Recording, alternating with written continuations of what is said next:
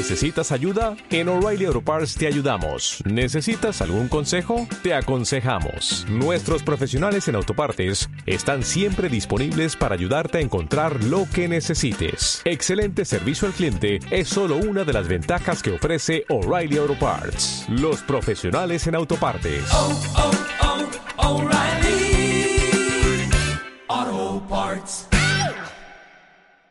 Nuestro espacio semanal con la huella solidaria que plasman muchas personas a través de asociaciones como la que nos visita hoy, por ejemplo. Pero primero saludamos a Elena Rosales de Guipúzcoa Cucha Solidario AM de Fundación Cucha. Elena, buenos días, Eguardión. Eguardión.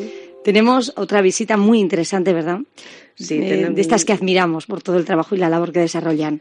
Pues sí, tenemos a una persona que nos va a poder contar la historia en primera persona, porque María Luisa Uztarroz es la presidenta de Adengui y viene pues a contarnos pues muchas cosas, entre otras cosas que tenemos un concierto mañana con Ana Belén aquí en San Sebastián y que todavía quedan algunas entradas que se pueden comprar, pero fundamentalmente para contarnos pues eh, los 25 años de Adengui, eh, a la cabeza de la cual ha estado María Luisa estos 25 años y nos va a poder hacer un, un recorrido de, de, por qué surge, cuándo, cómo, uh -huh. qué dificultades han encontrado. Sí, porque 25 años, María Luisa, buenos días. Egunon, buenos días. Bueno, lo primero, enhorabuena. 25 años como presidenta, la única que ha tenido Ademgui, ¿verdad? La verdad es que me da un poco de vergüenza decir que soy la Uy. única y 25 años. No sé. Oye, eso es que hoy se hace día, bien, ¿no? Hoy día con Empezaste todo... muy joven. Claro. no, hoy día con todo esto que hay para ser presidente, que se necesita tantos pactos, fíjate tú, yo estoy un poco avergonzada. Pues mira, cuando uno lo hace bien, no se necesita más que eso, ¿eh? sencillamente. Y lo importante, 25 años, fíjate qué recorrido, cómo habrán evolucionado las cosas, espero que para bien. Y no sé, yo creo que en estos 25 años quizá con más visibilidad, con más apoyo, o eso espero, María Luisa. Sí, muchísimo. Si echo la vista atrás, pues la verdad es que en estos momentos eh, miro al centro y a veces me tengo que pellizcar, porque digo, pero es verdad, es mm. verdad que hayamos llegado aquí y me tengo que pellizcar. Lo que pues mira, decía. aquí estamos y aquí estás para contárnoslo. Cuéntanos, eh, María Luisa, Elena, un momentito, sí. ¿no? De, de, ese comienzo que casi eh, en tu casa, como sé, de unos familiares os juntáis, veis la necesidad, porque en el año 1991 todavía estas cosas pues no, no estaban ni normalizadas y cada uno lo vivía en su casa con su familiar, pero no, no tenía el arrope. ¿Y cómo surge desde ese primer núcleo duro que, que empezó a formarse y a buscar apoyos para personas con, con, con esclerosis múltiple hasta hoy en día que, que, estáis en un centro con 400 metros cuadrados, un centro de rehabilitación impresionante, puntero a nivel provincial y nacional y pensando en ampliar. Cuéntanos un poco cómo ha ido esa trayectoria. Bueno, pues eh, os voy a asustar porque no llevo 25 años, llevo 28. ah, que hubiéramos hecho mal el recuento. No, no, no. Lo que pasa es que 25 años lleva Adengui como asociación con estatutos uh -huh. y constituida como asociación, pero en realidad en el año 91 fue a mi marido cuando le diagnosticaron la enfermedad. Mm. Yo tenía 36 años y mi marido 39. Quiero que éramos, bueno, pues llegas allí, que te digan que tienes una enfermedad que no se cura, uh -huh. que es progresiva, que no hay nada, porque en esos momentos no había absolutamente nada. Cada seis meses te veía el neurólogo.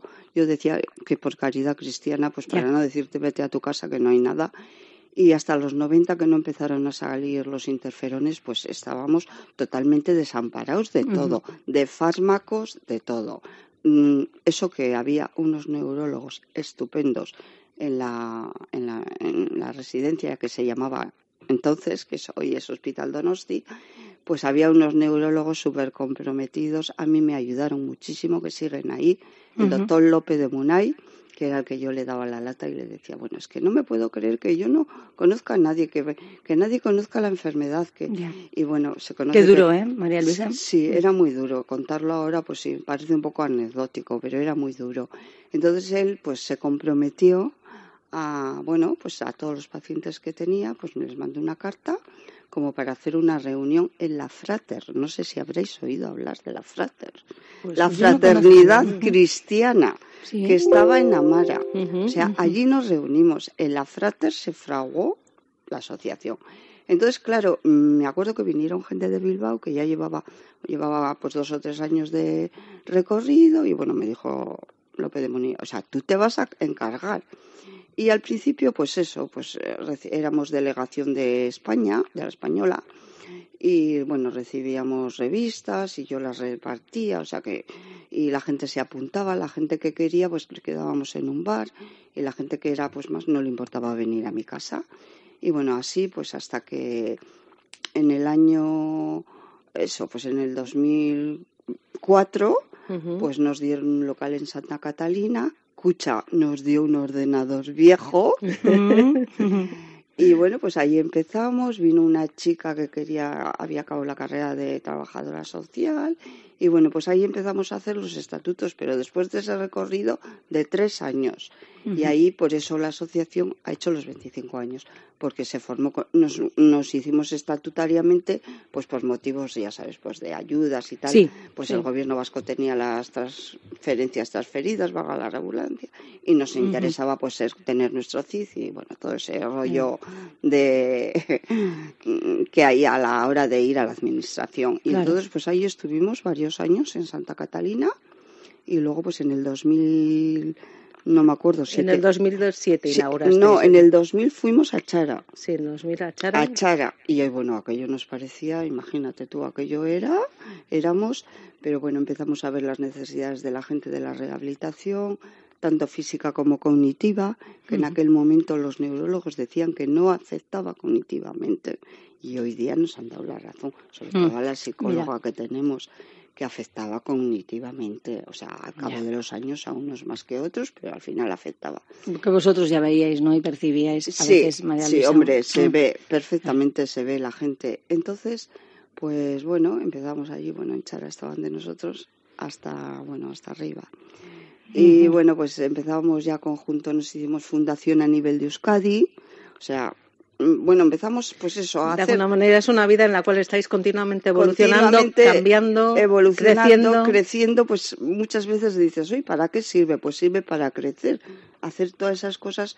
Y entonces, bueno, pues por a través de la fundación conseguimos un local donde estamos ahora, de 600 metros, y bueno, pues en el 2007 inauguramos solamente 400 porque no teníamos dinero para más. Y yo siempre he llevado la asociación como mi casa. Si hay, hay. Y si no hay, no hay. No se puede gastar. no, si no, hay. no se puede gastar si no hay. O sea, yo siempre, mm, encima había que guardar para imprevistos. Claro. O sea que, y sigo así, ¿eh? Porque Estamos pensando en nominarte para ministra, porque creo que así es como funciona. Realmente funcionaría en otras instituciones también. Es que te voy a decir una cosa, una casa, una mujer de, que lleva una casa, ¿qué hace? Pues es un gobierno en pequeñito. Oye, tienes que prevenir cuando viene un imprevisto. Bueno, pues en la asociación lo mismo. Y bueno, pues llegamos a, a esto a, a, inaugurar en el 2007 y bueno, pues ahí estamos ahora en este momento con dos fisios, una logopeda, una psicóloga, una trabajadora social, eh, una persona que se dedica solamente que yo digo que soy la ayudante de ella, mm. hacer actividades para recaudar fondos, porque tenemos levantar la persiana, 300.000 euros de gastos, mm. y seguros no sé si llegan a 150.000 con un convenio que tenemos de la Diputación que no llega a 150.000, pero vamos a echar pues lo que nos da seguro el, gobierno vasco, unos 150.000 seguros. Y el resto pues tenemos que hacer mil y bueno y las cuotas que pagan los socios que pagan una cosa simbólica para venir a rehabilitación porque claro si no no podrían ir a un sitio privado dos días a la semana. Y encima no están adaptados porque no tienen grúas, no tienen pues toda la parafernalia que se necesita para una persona con discapacidad, que son las que más lo necesitan. Como decíamos, qué importante labor, Elena, la que están haciendo. Sobre todo a mí me ha alegrado mucho en el apartado en el que María Luisa decía que mm, se ha avanzado a nivel médico también, ¿no? A nivel de fármacos que pueden ayudar a estas personas con esclerosis múltiple. Eso también ha sido un gran avance. Eso es lo que hacéis vosotros. Mira, eh, hoy día puedo decir, no sé cómo estarán otras enfermedades, pero que en el País Vasco, en Guipúzcoa particular, que es lo que conozco, tenemos en Biodonosti unos neurólogos investigando por la esclerosis múltiple y por otras enfermedades, pero una gente joven con unas ganas de trabajar, de encima son becarios, ¿eh? Quiero decir, con unas ganas de trabajar, con unas ganas de, de, de descubrir algo que, bueno, somos afortunados. Sí, ¿eh? impulsores, María Luisa, porque vuestro movimiento también acoge a otras asociaciones, también de Guipúzcoa Solidaria, con los servicios que da. Es decir, que aunque tenéis ese centro de rehabilitación, no es exclusivamente para las enfermedades de, esclerosis múltiple, sino hay otras enfermedades degenerativas que también utilizan estos servicios. Y decir que vuestro trabajo a lo largo del tiempo también impulsa la investigación y, y sirica la administración y, y reclamáis eh, servicios y actividades, esos movimientos de ambulancias cuando tienen que desplazarse los enfermos y bueno, que estáis ahí casi a todos los palos, ¿no? Mira, el tema de las ambulancias, yo no sé cómo nos lo dieron, ¿eh? yo creo que por Pelma. A mí me, dan las cosas por Pelma, ¿eh? Me acuerdo que en la cena benéfica, el primer, eh, la primera vez que vino el, el consejero Darpón, me dice, oye, ¿cómo tenéis las ambulancias? Y yo me quedé así un poco así, a la expectativa. Y me dice, no, no, no, que no te las voy a quitar. Se conoce que me lo, lo transcribí en la cara. Digo, pues no lo sé, no lo sé. Al final yo creo que por Pelma, porque yo no le puedo decir quién me las ha dado, porque al principio teníamos que hacer un, un convenio cada cinco años y ahora ya se conoce que han dicho vamos a dejar las Las necesidades son reales y estamos hablando de que cuando hace falta pues la administración también tiene que, involucrarse. Pero bueno, es. decir que, que, mañana hay un concierto, mañana jueves tenemos un concierto, viene Ana Belera a Donostia y que la recaudación va a ser para Dengue. Y Muchísimas gracias. Bueno, pues nos quedamos con ese concierto. Gracias, Elena Rosales. Gracias, María Luisa. Nosotros tenemos que continuar y, bueno, para otra semana, otra huella solidaria con Guipúzcoa Solidaria.